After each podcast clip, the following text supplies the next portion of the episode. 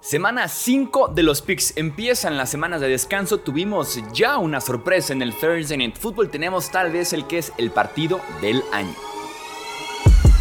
Hablemos de fútbol. Hablemos de fútbol. Noticias, análisis, opinión y debate de la NFL con el estilo de Hablemos de fútbol.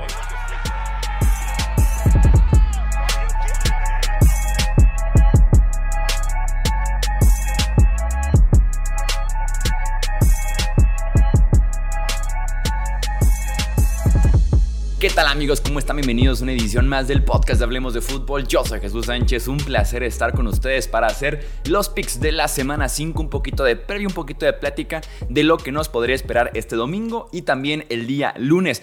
Como les decía, arrancó con una sorpresa ya, los Bears ganando 40-20, como diría la canción, ante los Commanders. Eh, es un fue un día triste para la franquicia de los Bears, para el universo de la NFL, con el fallecimiento del histórico, sí, sí, sí, sí, sí, sí, linebacker Dick Butkus.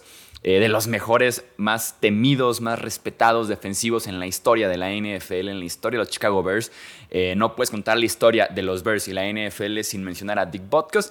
Eh, entonces fue un día triste en ese sentido, que en paz descanse la leyenda. Y los Bears salen un poco motivados en ese sentido, seguramente por otras también razones y porque venían ya desde la semana pasada probablemente despertando. Primero en contra de los Broncos y ahora dan un partidazo el jueves en contra de los Commanders. Tenían 347 días sin ganar, 14 partidos consecutivos perdidos. Había un gráfico por ahí circulando en Twitter muy muy bueno que eran todos los equipos de las grandes ligas de Estados Unidos, NFL, NBA, NHL y MLB y decían los que han ganado por lo menos un partido en los últimos 11 meses y literalmente estaban todas las franquicias deportivas de Estados Unidos y le decían los que no han ganado un solo partido en los últimos 11 meses y eran los Bears solamente. Era un gráfico increíble que finalmente se rompe esa racha. DJ Moore se manda un partidazo, 8 recepciones, 230 yardas, 3 touchdowns. Si lo tenías en el fantasy, ya ganaste, felicidades, a menos de que caiga una bomba nuclear el domingo y que no se juegue la semana. Eh, no sé cómo los Commanders no ajustaron. Podemos ver las rutas, el cuadro de rutas de DJ Moore, fueron todas por fuera de los números, todas muy simples, insisto, sin trabajar nada. En ningún momento trabajó el centro del campo. Veremos si es como un tipo de ajuste, porque Justin Fields es más fácil que lea y llegue por fuera de los números que al centro del campo. Sería interesante observarlo. Y aparte fue el único wide receiver de Chicago con recepción. Las otras recepciones fueron por parte de los tight ends y running backs de los Bears, y eso que seleccionaron todos los running backs de Chicago en este partido. No sé cómo, insisto, Washington no hace el ajuste para cubrir a DJ Moore y también el novato Emmanuel Forbes, esquinero novato de Washington, está jugando fatal y tuvo especialmente un pésimo Thursday Night Football.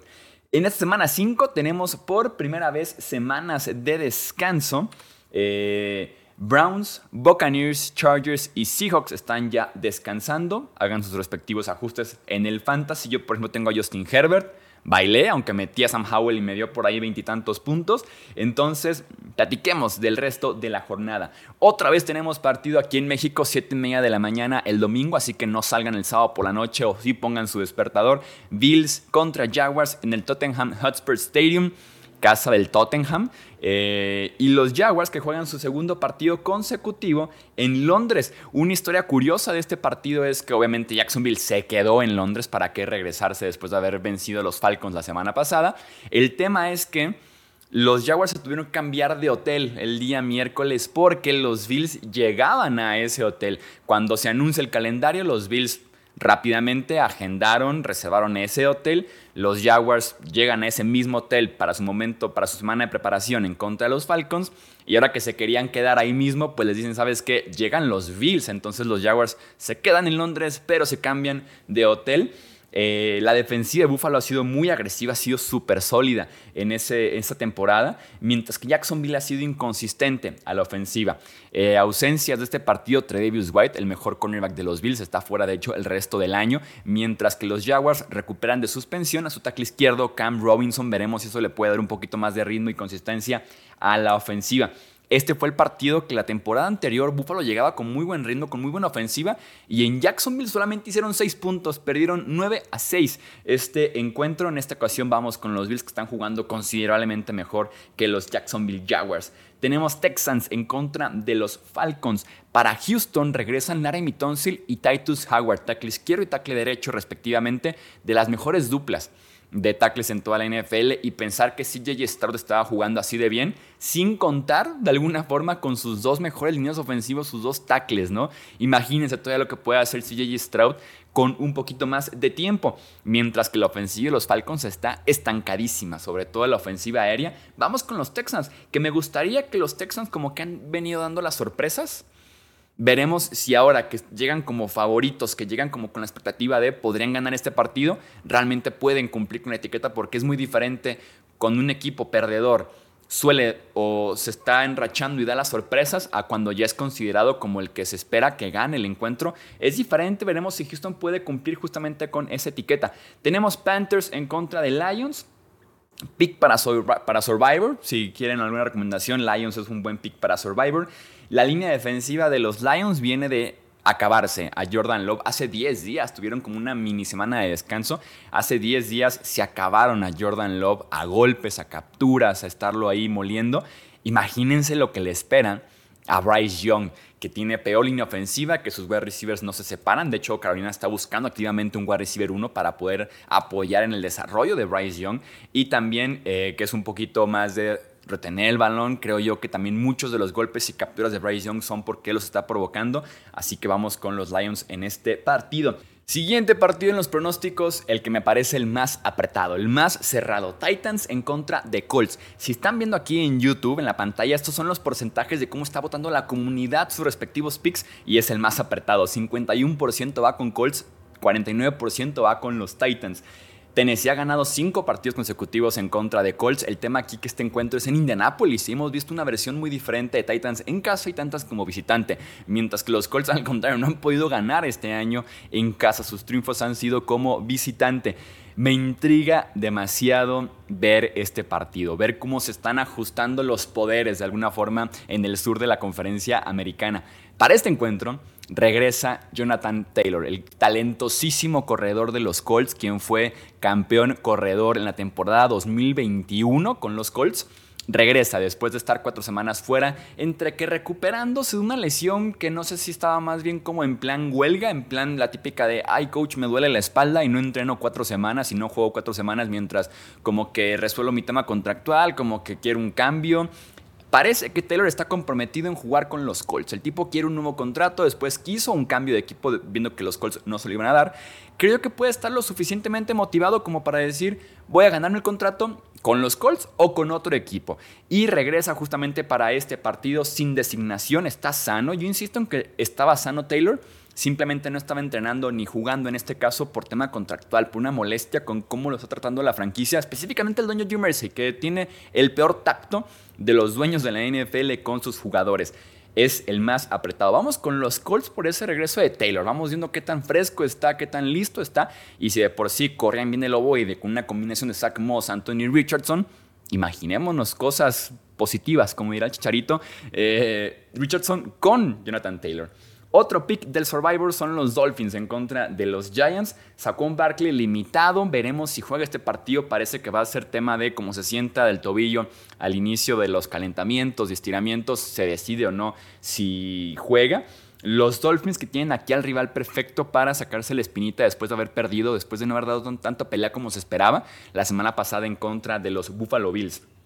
Siguiente encuentro en Gillette Stadium, Saints en contra de Patriots. Como dato curioso, justamente mi primer partido en Gillette Stadium fue un Saints en contra de Pats. Un partido que Mac Jones jugó espantoso, que esperaría que se repita esa actuación y que eh, en su momento era James Winston quien ganó este partido para los New Orleans Saints. Va a estar jugando Derek Carr esta semana, después de que la semana pasada jugó, en mi opinión, Él mismo con su lesión limitó a la ofensiva de los Saints. Veremos si siete días más de recuperación le da una mejor cara a esta ofensiva. Aquí tenemos como el contraste de las dos muy buenas defensivas. Te dirá que ambas defensivas son top 6, top 7 de la NFL, mientras que las ofensivas han sido de las 10 peores. ¿no? De los Pats, sí, de las 3, 4 peores. La de Saints no ha sido nada explosiva, nada consistente y también son de las 5, 6, 8 peores de la liga, ¿no?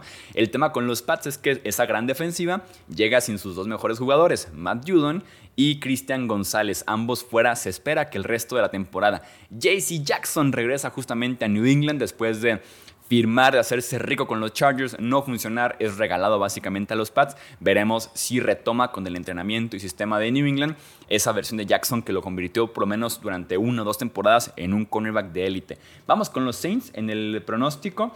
Creo que el talento ofensivo, la posibilidad de hacer más jugadas con Chris Olave, con Michael Thomas, con Alvin Kamara son más reales que el talento ofensivo que tienen en New England. Baltimore en contra de Pittsburgh. Muchas veces en directo, en el podcast, en comentarios, en redes y demás me han preguntado como mi rivalidad favorita de la NFL. En su momento lo fue Pats en contra de Colts con el Brady en contra de Manning, pero como que por dentro la que más me gustaba era el Ravens en contra de Steelers por los golpes, por el odio, incluso lo que le agregan después a la rivalidad Jim Harbaugh y Mike Tomlin, eh, estos duelos entre Ben Roethlisberger y Ed Reed, por ejemplo, ¿no? entre los corredores de los Steelers sean Jerome Bettis, Willie Parker, después con Ray Lewis, ¿no? Entonces siempre ha sido mi rivalidad favorita, favorita, favorita de toda la NFL e incluso con los equipos, sin jugar a veces en sus mejores niveles, dan un gran partido Ravens y Steelers. Eh, lo principal de este encuentro, Kenny Pickett sí juega. Kenny Pickett se recuperó de esa lesión en la rodilla, estuvo entrenando y sí juega en contra de Ravens. Este año ha sido decepcionante para Kenny Pickett. Si bien una parte es por Matt Canada, también por Pickett, porque está haciendo mal sus lecturas, está provocando la presión, está provocando el capturas de coreback y en contra de una unidad agresiva como es la defensiva de Baltimore, uno puede pagar el precio justamente por ese eh, mal nivel que trae arrasando Pickett en las últimas semanas. Estos partidos siempre son cerrados, se conocen a la perfección estos dos coaches, estas dos franquicias. Para Baltimore podrían regresar Rashad Bateman, o del Beckham Jr. y también Marlon Humphrey, que son tres titulares, dos wide receivers, un cornerback que podrían ayudar bastante para el pick que vamos justamente con los Ravens.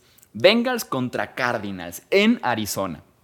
Me gustan los cards para este partido, aunque el pick oficial va a ser con los Bengals. Me voy a arrepentir, aquí voy a estar el domingo por la noche diciendo debía haber ido con el mejor equipo actualmente que es Arizona. ¿Qué me motiva tal vez a ir con Cincinnati? El hecho de que según Joe Burrow, según Joe Burrow está bien, él insiste en que está sano, en que se siente como nunca, en que esta semana fue la mejor que ha tenido en los entrenamientos los Bengals de alguna forma le compran esto y es la primera semana en la que Joe Burrow no está en el reporte de lesionados, en el que Joe Burrow está completamente sano al punto de que dicen no estuvo limitado, no está batallando con ninguna lesión, entonces quitémoslo del reporte de lesionados. Uno puede leer eso, pero después del partido dice Joe Burrow no está al 100%, Joe Burrow está como al 60% y no se puede mover en la bolsa y este equipo de Arizona es muy bueno con los blitzes. T. Higgins va a estar en duda por tema de costillas, el wide receiver 2 de los Cincinnati Bengals. El mismo Joe Burrow lo decía y yo se lo compro en el sentido de que decía que es un must win, o sea, una victoria obligada para Cincinnati. Están 1-3. Baltimore está en esa, en esa misma división 3-1. Eh, se pueden separar porque son favoritos en su partido en contra de Steelers. La conferencia americana está mostrando buen nivel. Chiefs, Chargers en el este, ni se diga. Eh, decía que es un must win quiero creer que ese tipo de motivación, como ese tipo de actitudcita que tiene a veces Joe Burrow, va a hacer que ganen. Pero insisto, el mejor equipo de aquí es Arizona y de hecho es, creo que sí son en las apuestas favoritos. Arizona, eh, no, Bengals por 3.5 puntos. Las Vegas respetando mucho a los Bengals, mucho más de lo que deberían respetar a los Bengals en este momento. Eagles en contra de los Rams, regresa Cooper Cup. Regresa Cooper Cup, el wide receiver uno de Los Ángeles, después de estar marginado 4 o 5 semanas por una lesión en el tendón de la corva. Matthew Stafford es el que no está al 100%, lesionado de la cadera, estuvo por ahí limitado, se resintió de un tema ahí con los Colts en el partido anterior. Eh, no sé si es el mejor partido con toda esta línea defensiva, sobre todo el interior de esa línea defensiva, para estar limitado de la cadera con tu respectiva ya edad por parte de Matthew Stafford. Me intriga mucho ver el nivel en el que regresa Cooper Cup, porque si regresa al 100% es un impacto inmediato el que tiene el wide receiver de los Rams, que es uno de los mejores wide receivers de la NFL. Voy con Philly, pero en algún punto alguien le va a sacar ese susto a los Eagles, que podrían ser los Rams esta semana, por no estar jugando al 100%. El partido del Morbo. Jets en contra de los Broncos. Un poco de contexto por si no sabes por qué estoy diciendo que es el partido del Morbo, ¿no? Antes de la temporada, bueno, vámonos desde el año pasado. El año pasado, Nathaniel Hackett era el head coach de los Broncos, que se mandó uno de los peores trabajos que hemos visto en la historia reciente de la NFL. Trajeron a Russell Wilson, la ofensiva no caminaba, la defensiva también era pésima y este equipo de Broncos dio pena, al punto de que fue top 5 en el draft y de todos modos ese pick ni era de ellos porque se lo dieron a Seahawks por Russell Wilson. Nathaniel Hackett es despedido por la franquicia de los Broncos. Traen a Sean Payton en un cambio costoso, un, un cambio con los Saints que involucró una primera ronda incluso, ¿no? Y Sean Payton, que es un tipo un poquito nefastito, podríamos decirlo, en su actitud, con los medios, lo que dice, a veces abre, de más la boca. De forma un poco innecesaria, un día random de training camp en agosto salió a decir que este equipo de Broncos iba a ser diferente, que este equipo de Broncos no estaría lleno de castigos, que se iba a mover a la ofensiva, porque ya no, está, ya, no está el régimen anterior, básicamente diciendo ya no está Nathaniel Hackett, que hizo uno de los peores trabajos en la historia de la NFL, coachando un equipo. Hackett en Nueva York, ahora con los Jets como coordinador ofensivo, diciendo, y este golpe gratis que me acaba de llegar, yo me despedí de Denver ya hace 7, 8 meses, y estoy aquí bien tranquilo con Rodgers, trabajando con la ofensiva de los Jets, y de la nada sale Sean Payton a tirarme literalmente mierda. Eh, dice, pues bueno, Nathaniel Hackett la toma, dice, pues bueno, ya está, si él quiere hablar lindo, eh, qué bueno que quitamos ya del camino esto. Yo pensé que iba a salir esto a partir de la semana 4 o 5 que nos enfrentamos, salió desde agosto, pues bueno. Robert Sale sale a la defensa de Nathaniel Hackett. Aaron Rodgers le dice a Sean Payton, eh, no hables de mi entrenador, o sea, ni menciones a, a, mi entrenador en tus palabras. Entonces se puso caliente el asunto desde agosto.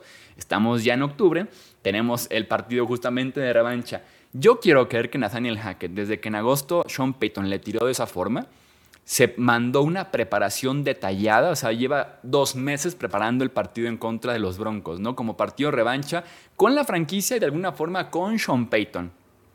Quiero creer que se va a mandar una ofensiva a nivel Bill Walsh con los Niners en los 80. O sea, que se viene un partidazo ofensivo, por lo menos en el diseño, en el sistema de jugadas de Nathaniel Hackett.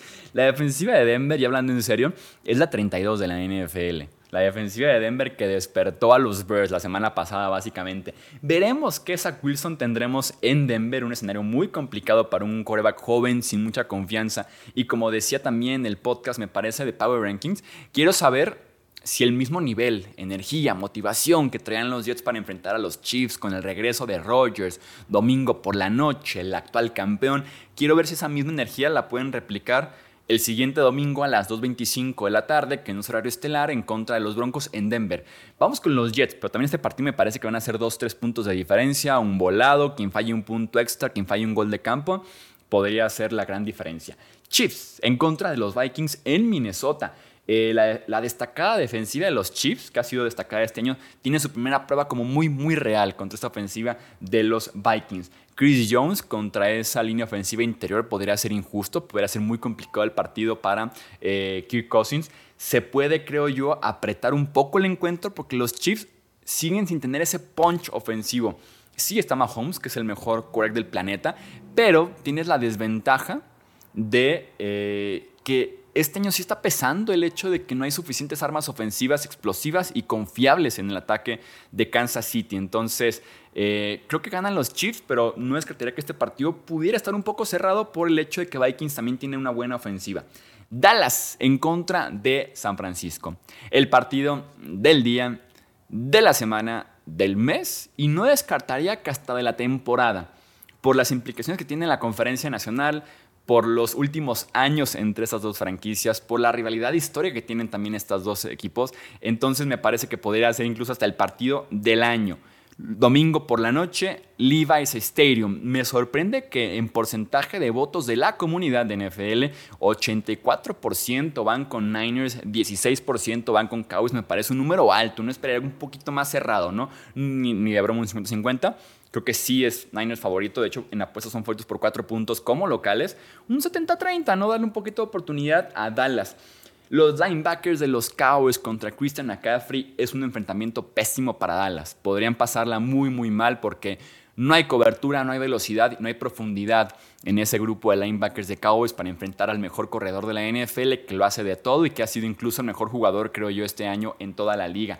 La diferencia de ofensivas en zona roja es alarmante.